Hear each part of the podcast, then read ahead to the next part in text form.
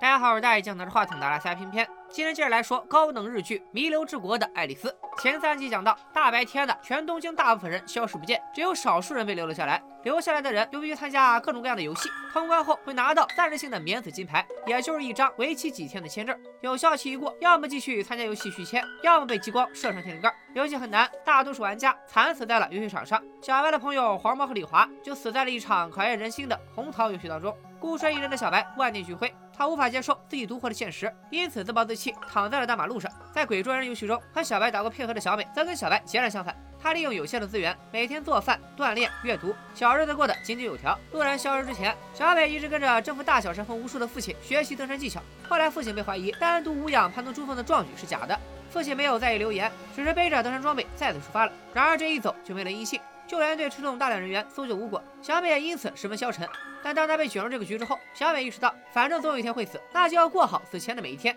见小白一连数日躺在马路上，小美动了恻隐之心，她把小白捡回了自己的根据地，给他做了顿饭，还跟他分享了自己万念俱灰时的心路历程。经过小美的开导，小白终于打消了饿死自己的念头。小美打算参加今晚的游戏，因为在鬼捉人的游戏中，小白帮了小美一把，这一次她要带小白通关。入夜，两人来到了一处会场，起点在一辆破旧的公交车上。玩家除了他俩，还有三个大哥，他们是在第一场游戏中结识的，后来一起闯了四关，结成了深厚的友谊。不过其中一位大哥腿受伤了，看着眼熟不？又是咱们轮到你了的老朋友，猥琐男内山达生。以下咱们也简称内山好了。这次的游戏级别是梅花四，也就是需要团队合作的游戏。但奇怪的是，游戏并没有体现出需要团队合作的迹象。游戏规则是在规定时间内抵达终点，活着到终点就算通关。游戏开始后，好记性倒计时两小时，同时显示他们的距离为零。看起来他们需要跑步前往终点，但由于内伤的腿受了伤，另一个大哥尝试直接开这辆公交车去终点。他推测这辆车是烧柴油的，不过车子虽然可以发动，但是没有燃料了。这时内山发话了，他不想拖累同伴，让其他人先走，他自己另谋生路。同伴们真情实感，不愿意放弃他。内山也是真情实感，想让伙伴们活命。一番纠结之后，四个人最终还是踏上了起点。小白想起了希望他活下去的黄毛和李华，也随着其他人奔跑起来。几个人就这样跑起了马拉松。好记性显示，他们跑过的距离越来越远，但他们不知道终点在何方，也不知道还要跑多久。怎么看都不像是考验合作的梅花游戏，更像是考验体力的黑桃游戏。终于到达一个补给站，四人口渴难耐，但谁都不敢喝这里提供的水。小美掏出了随身携带的保温杯，把水分给了小白。小白心软，喝完以后又把水分给了另外两个大哥。几人解渴后，重新上路，进入了一段漆黑并停满了汽车的路段。小美觉得前面有东西在等着他们。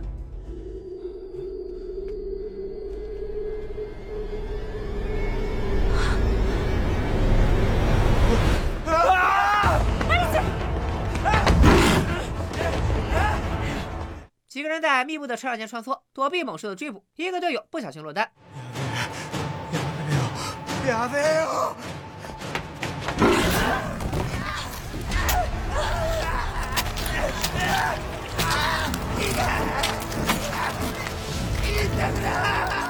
尽管于心不忍，但队友用生命换来了逃亡的机会。小白一行人再次出发了。途中，小白看到一辆烧柴油的摩托，联想起当初李华曾说过，在现在这个世界，不需要电子电路操纵的电器仍然能正常运转。小白猜测，柴油摩托或汽车说不定可以发动。这一查看发现，摩托里仍有一些柴油，但是没有电瓶，所以发动不了。此时，小白想起起点处的公交车不是可以发动，单单只缺了燃料吗？已经经历过与朋友生离死别的小白，不愿意放弃任何一个队友。他让小花和剩下的队友先去终点，自己则想推着摩托回到起点，然后用摩托里的柴油发动公交车，这样就可以带着受伤的内山一起通关。小白哼哧哼哧推了半天，终于回到了起点。在这里躺平等死的内山看到小白回来找他那一刻，感动的都哭了。与此同时，小美和另一位队友也抵达了路的尽头，终点可能就在此处。然而，就在倒数五分钟的时候，终点线上出现了异动。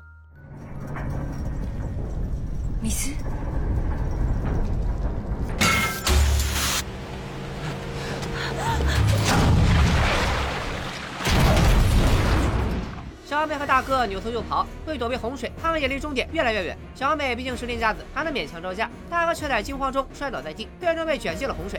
小美继续跑着，此时小白和内山也开着跟小美相遇了。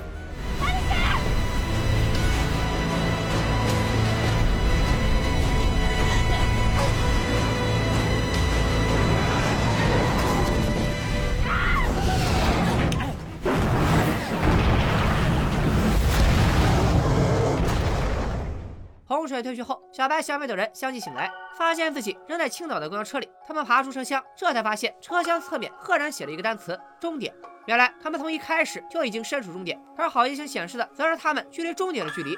合着这帮人白跑一趟，白死俩人，这其实就是个脑筋急转弯。小白、小美和三人组为幸存的内山，互道珍重后就分道扬镳了。小白则向小美透露了海滨的事，他想继承黄毛和李华的意志，好好活下去，去海滨找到这个游戏的答案，揪出幕后主使，为两个好兄弟报仇，也让世界恢复原状。几经打探，小白和小美没得到关于海滨的半点消息，于是他们改变策略，开始暗中观察。通过观察，其他玩家发现不少人是组队前来。这些玩家手上都带着彪哥同款手环。游戏结束以后，通关的也大多是带着手环的玩家。对于他们来说，攻略游戏似乎并不困难。小白、小美一路尾随，发现这些人还是开车来的。为锁定这伙人的目的地，俩人一路狂奔开始追，这就有点离谱了。你俩是上个游戏跑上瘾了吗？就这么跑，怎么可能追得上呢？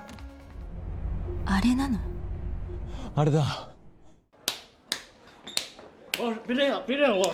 万万没想到，俩人还真一路追踪，找到了海滨的位置。与此地的城市截然相反，海滨灯火辉煌，像是什么都没发生过一样。然而，小白和小美的暗访并不像他们自己想象中那么隐蔽，海滨的人也早就察觉到了他们的存在。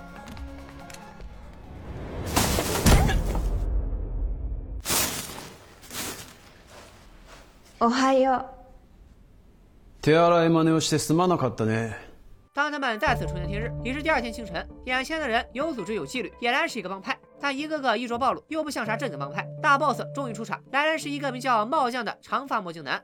爱丽丝是拍游戏，还要蓄着长发的帽匠，妥妥对应了爱丽丝梦游仙境里的疯帽子。所以咱们就直接叫他疯帽子好了。疯帽子告诉二人，想要摆脱这个疯狂的世界，方法只有一个，那就是集齐全部的扑克牌。天真的小美以为集齐扑克牌就能让世界恢复原样，疯帽子纠正她，出问题的不是原本的世界，而是他们这些玩家。他们被选中来到这个跟现实一模一样的地方，不停的通过玩游戏苟活，只有凑齐一副扑克，才能回到原来的真实世界。根据前几个游戏不难看出，一个人想集齐一副牌几乎是天方夜谭。也正是因为难度巨大，因此疯帽子在海滨这个地方成立了一个乌托邦组织。波斯哥不相信眼泪，海滨也没有秘密，成员们不分彼此，齐心协力一起集牌。每集齐一副牌，就送一个人回到原来的世界。而被选送的顺序则根据这些玩家在帮派里的排名。目前排名第一的自然就是疯帽子。排名会根据大家收集扑克时的贡献程度浮动。而在海滨，一共就仨要求：第一，必须穿泳装，这样就无法藏匿武器伤害他人；第二，所有扑克牌都是海滨的共有财产；第三，背叛者只有死路一条。只要遵守以上三条，在海滨你可以吃喝嫖赌尽情享乐。海滨有柴油燃料驱动发动机发电，用水来源则是雨水，还会收集军火。因此，不管是物质条件还是武力值，都要比弥留之国里的。其他闲草玩家强得多。小白和小美竟然不请自来，疯帽子要求他们留下来为组织打工，还威胁二人拒绝配合就把他们关到青龙到期，到时候二人同样难逃一死。而小白得到的。红桃七，也就是玩狼中央游戏获得的。牌，碰巧是海滨不能收集到的。一张牌。疯帽子非常高兴，没有太为难二人。在海滨，大家白天泳池趴，晚上喝酒蹦迪。游戏时间一到，就分组去攻略游戏。小白在鬼捉人游戏中遇到的阿银，也是海滨的一员。阿银仍是一副精于散尽的样子，不知道在打什么鬼主意。ちょっと前のゲームで一緒だった。あの二人。使えるかもしれない。又是游戏之夜，海滨玩家凭借着人多力量大，还有武力优势，基本都能轻松过关。其中表现最亮眼的还属彪哥，战斗力堪比武二郎。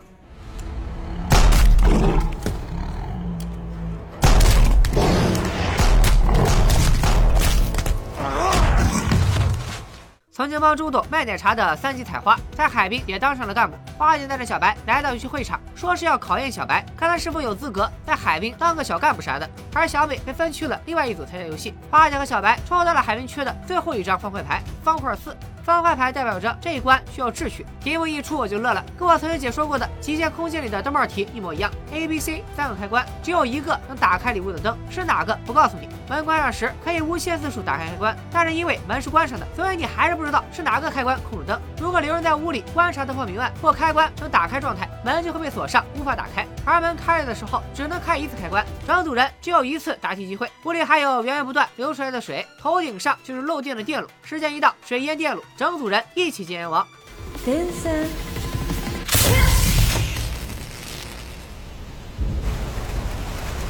それ感電するから。因为无法派人进小屋里直接查看灯泡明暗，众人提议先开着门尝试打开 A 开关。如果灯没有亮，说明正确选项就在 B、C 当中，那就从里面蒙一个呗，起码一半的概率。六十六%。あれ？五十でしょ？ あかん全くついていけへん花姐为啥说是百分之六十六呢？让我这个文科生斗胆来帮大家算一下，三个灯只有一个是正确的，有两次选择机会。第一次选择时，三个灯盲选一个，命中的概率是三分之一，没有命中的概率是三分之二。第二次选择时，是在剩下的两个里选，命中的概率就是二分之一。有可能第一次选择命中，也有可能第二次选择命中。那么命中的概率就需要两种命中选择相加，就是第一次选择命中了的三分之一，加上第一次选择没有命中的三分之二，乘以第二次选择的命中率二分之一，得出了最终的命中概率，也就是。 是三分之二，约等于百分之六十六。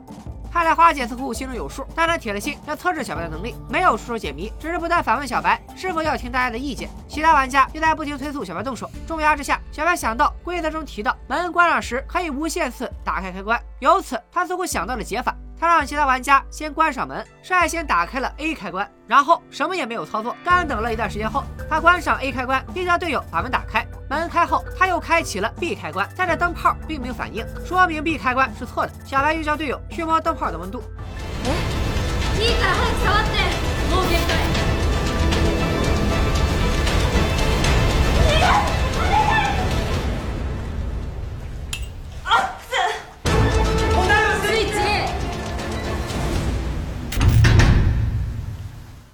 いいから早く触ってもう限界花姐早就知道解法，如果小白实在想不出，她应该也会出手，在规则允许的范围内，先关上门，打开 A 开关一段时间以后再关上，再打开门尝试 B 开关，发现 B 开关不是正解，此时触摸灯泡烫手，则说明是 A 开关；不烫手，则说明是 C 开关。顺利通关后，小白回到群魔乱舞的海滨，和同样平安归来的小美碰面了，跟小白一起参加了游戏的水晶妹子见小白、小美如此要好，提议俩人直接在一起得了，毕竟在这个疯狂的世界，没准第二天就嗝屁了，还是及时行乐比较好。 正说着，彪哥带着一帮人出现了。彪哥带领的队伍被称为武斗派，全海滨只有他们有拿武器的权限。彪哥有两个手下，戏份比较多。这个话痨的，咱们叫他蛇精男；这个话少的，咱们叫他鬼脸男。唯一能与这帮武斗派抗衡的，则是疯帽子带领的理想派。两帮人互相制衡，海滨才得以存续。要想混得舒坦，最好不要招惹武斗派的人。然而，彪哥今天的目标正是小白。他对于黄毛的死感到非常遗憾，也很失望。活下来的竟然是小白这样的弱鸡。见小美也来到了海滨，彪哥就萌生了和小美一起上山下海的想法。水鸡害怕对着彪哥，不敢出头，但小白肯定不能放弃队友，眼瞅着就要上升为暴力事件。好在疯帽子的出现，替他们几人解了围。疯帽子让彪哥认清自己的位置，不要找新人的茬。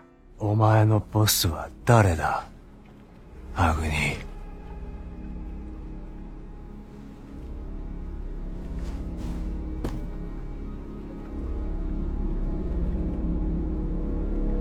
あんただろ？解决了海滨的小小纷争之后，疯帽子召集大小干部一起开会。在游戏中表现突出的小白被当做预备干部，也叫去了会议。经过今晚的鏖战，海滨又收集到好几张此前不曾拥有的牌。迄今为止，游戏中尚未出现过任何一张人头牌，也就是勾圈凯。 假设游戏中不存在人头牌，那么海滨只差红桃十没有集到。但问题是，红桃十从来没有出现过。花姐猜测，游戏可能有一定的触发条件。而疯帽子的签证也快到期了，他将参加下一场游戏。干部们七嘴八舌，提了一堆通关小技巧。不过疯帽子不屑于用这些花招。そんな小賢しい詮索はいらん。次のゲームに参加する。ハートだろうがスペードだろうが、百戦錬磨の俺がクリアしてやろう。 等等，游戏规则是但凡输一场就地府见了，在座的哪个不是百分之一百胜率？散会后，疯帽子单独会见了小白，他向小白介绍到，来到迷人之国前，他曾是一家叫海滨的牛郎俱乐部老板。从业期间，疯帽子一直秉承一个原则，那就是节操可以丢，但尊严不能丢。也正是因为这个理念太深入人心，他手下的一个牛郎觉得自己无法再保留尊严，因此崩溃自杀了。呃，其实什么样的牛郎算是有尊严的牛郎，什么样的牛郎。算是没尊严的牛郎？这个偏偏缺了没啥研究，谁看明白这块剧情了？欢迎大家留言讨论。后来小弟们一个个离开，疯帽子的牛郎店也开不下去了。但他觉得这个死去的小弟反而让他成长了，就像在海滨，所有成员押上性命一起击牌，成功之后将第一个保送他回原来的世界。疯帽子可能是击牌进疯了，打手打不正常，就这个精神状态，基本上离游戏失败也不远了。得到疯帽子青睐后，小白、小美相约从海边玩家口中打探更多关于这个游戏世界的底细。结果打探发现，海边已经派人探查过东京以外的地界，但出了市区就是丛林，无法继续探索。有人乘船想要偷渡，结果也是被射穿了天灵盖。小白、小美得出了一个令人绝望的结论：扑克牌可能真的是唯一的希望。在打探过程中，小白偶然发现了一个气味难闻的巨大垃圾箱。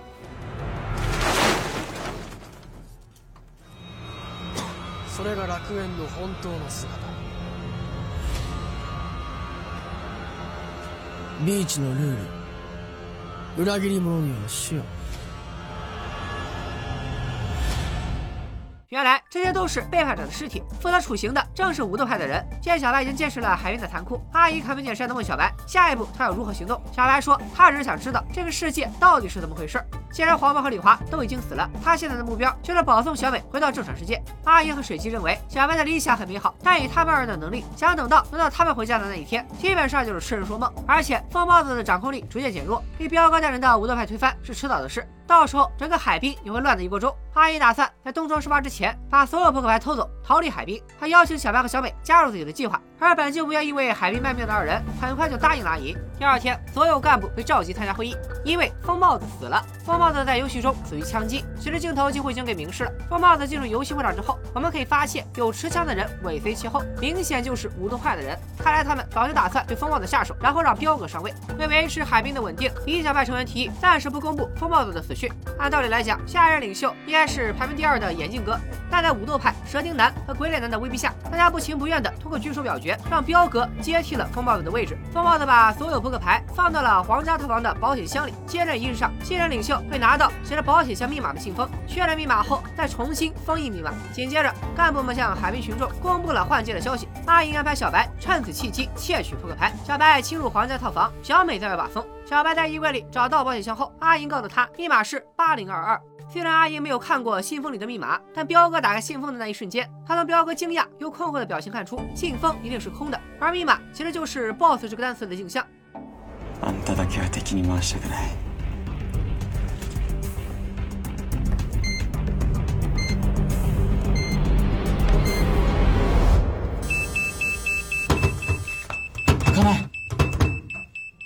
接着，彪哥手下把小白逮来了正着，而跟在后面的正是计划的始作俑者阿银。彪哥竟然还对阿银表示了感谢，还说多亏了他的举报，才能逮住小白这个叛徒。小白被神灵男拖进了一间密室，被封住了眼睛和嘴巴。等第二天小白签证到期，他就会在无法感知时间流逝的情况下被激光射穿脑门。都说最大的恐惧来源于未知，能想出这种行为方式，可见神灵男有多变态。在处理完小白之后，武斗派再次打起了小美的主意。蛇精男打算霸王硬上弓。与此同时，前法医花姐动用她的职业技能，开始解剖疯帽子的尸体，取出了他体内的子弹。而阿银趁夜深人静，再次来到皇家套房。原来他是把小白当成了套狼的孩子。阿银早就知道保险箱不可能放在那么显眼的位置。小白被抓以后，阿银发现彪哥一直在看墙壁上的画。他推测交接遇上的信封里既没写密码，也不是白纸，而是画了一张图。真正的保险箱应该就在画的后面。阿银取下那幅画，墙上果然嵌着一个保险箱。他按下八零二二，就此拿到了除红桃十以外的全部数字牌。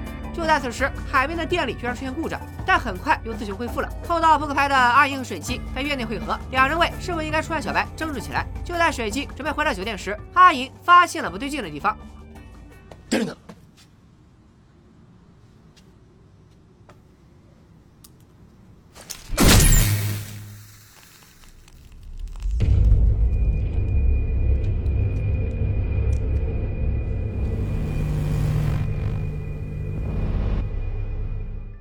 海滨基地居然变成了游戏会场，酒店内的喇叭开始播报，为感谢这些房客的支持，酒店为他们准备了一场游戏，而游戏难度正是从未出现过的红桃十。所有玩家按照要求到酒店大堂集合，等待大堂的除了数不清的好记星，还有一具胸口上插着刀的女尸。游戏名为《狩猎女巫》，好记星提示凶手即女巫，此人就藏在海滨的玩家当中，把她找出来并扔进制裁之火焚烧，其余人就算通关，限时两个小时。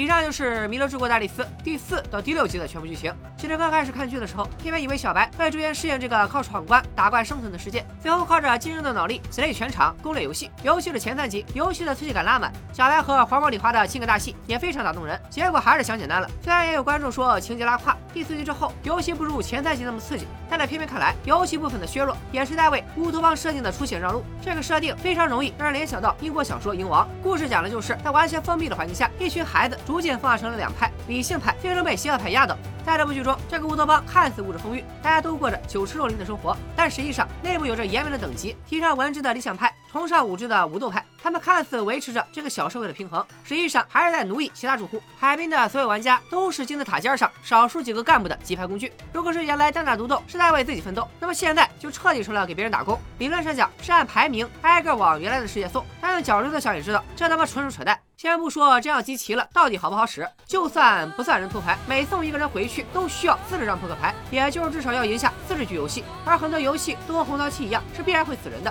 甘愿听信风帽子的鬼话，并被这种想法奴役的玩家，无非就是在麻痹自己，借着海边的物质和人力资源，在弥留之国苟活。而且到了后来，武斗派压倒理想派，几乎是再现了游王中辛辣的预言。回到这部剧本身，花卷的风帽子经尸检后，镜头故意切到了彪哥的手枪，再次暗示疯帽子是彪哥所杀。此时的小白还被关在密室中，他何时才能重新上线参与游戏？按照红桃游戏的尿性，玩家十有八九得玩到精神崩溃才能通关。在狼中阳游戏中，小白同时失去了两个挚友，而想要通过红桃十付出的代价恐怕只多不少。一旦有玩家破解游戏，他们就集齐了所有数字牌，真的能把一个人送回原来的世界吗？弥留之国的操控者又是否会因此现身？操控者设计这个局的目的又是为何？他筛选玩家的标准又是怎样的？本期视频点赞过五千，咱们继续解说大结局，拜了个拜。